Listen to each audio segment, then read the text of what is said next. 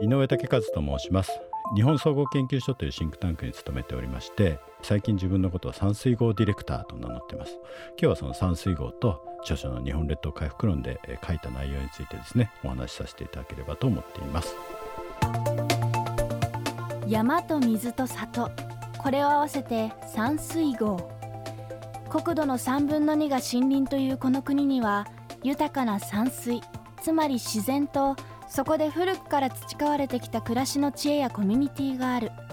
これこそが究極のセーフティーネットであり持続可能な社会の実現に必要なもの。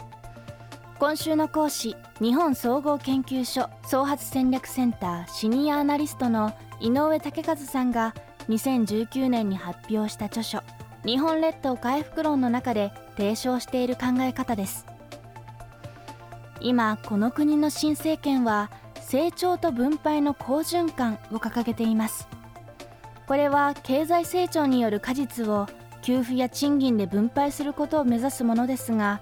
そこに山水号という考え方を取り入れると分配とは別の可能性が見えてくるといいます。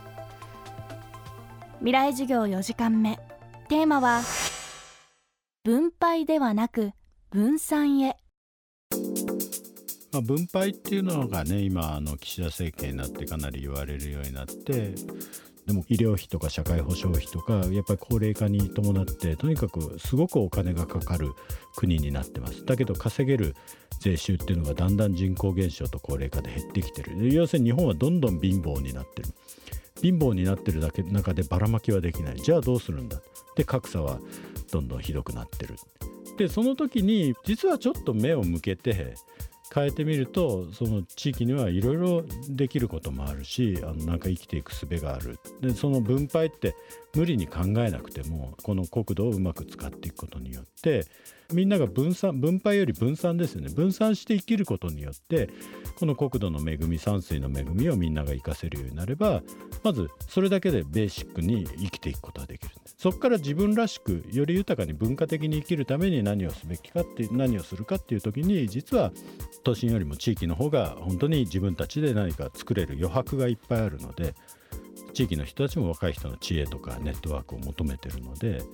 そう考えると小さな中で実験がしやすい合意形成がしやすいあのネットワークでつながることによって小さくても大きなインパクトイノベーションを起こすことができるって考えるとみんながやっぱり分配のやり方を考えるよりも分散してそこで小さな取り組みでどんどんイノベーションを起こしていけば結果としてすごく豊かな社会が作れるんじゃないかなっていうふうに思ってます。また岸田新政権は成長戦略と地方創生の柱としてデジタル田園都市国家構想を掲げその議論をスタートさせています。最後にこれについて井上さんの考えを伺いました。田園都市国家っていうのは実は1980年に大平総理大臣が、まあ、70年代から彼が唱えてて総理大臣になった時に田園都市国家構想という国家ビジョンを打ち出すんですけど結果としてあの実現しないままで来ちゃったんですけど今でもあのこの間霞ヶ関の役人たちと話してたらいまだに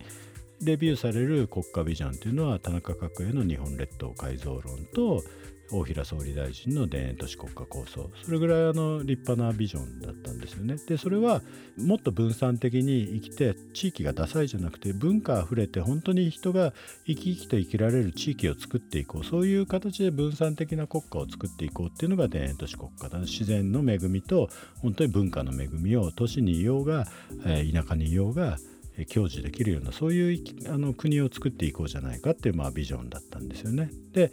岸田さんが成長の会長だった20年の夏にあのデジタル田園都市国家っていうことをあの成長として打ち出して自民党の政策として打ち出して、まあ、取りまとめを彼がしたので総理大臣になった彼の公約っていうのはデジタル田園都市をやっていきました。でデジタル田園都市って何かなんですけど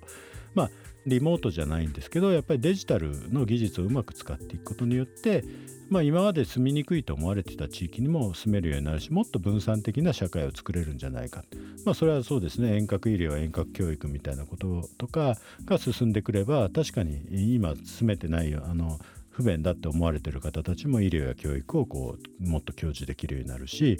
例えば自動運転とかそういうのものそういうデジタル技術が進んでくれば本当に移動の問題も気にすることなくなっていくしなのでデジタルの力で地方のその分散的な社会を作っていくっていうのがまあ岸田さんが言ってることなんですけれども。その具体的に何をしていくんだってところがあんまりまだ見えてこないのでそれをこれから作っていかなきゃいけないところで僕も内閣府に呼ばれていろいろとじゃあデジタル田園都市国家って本当にどういうものなんだろうってことをまあ一緒に考えてる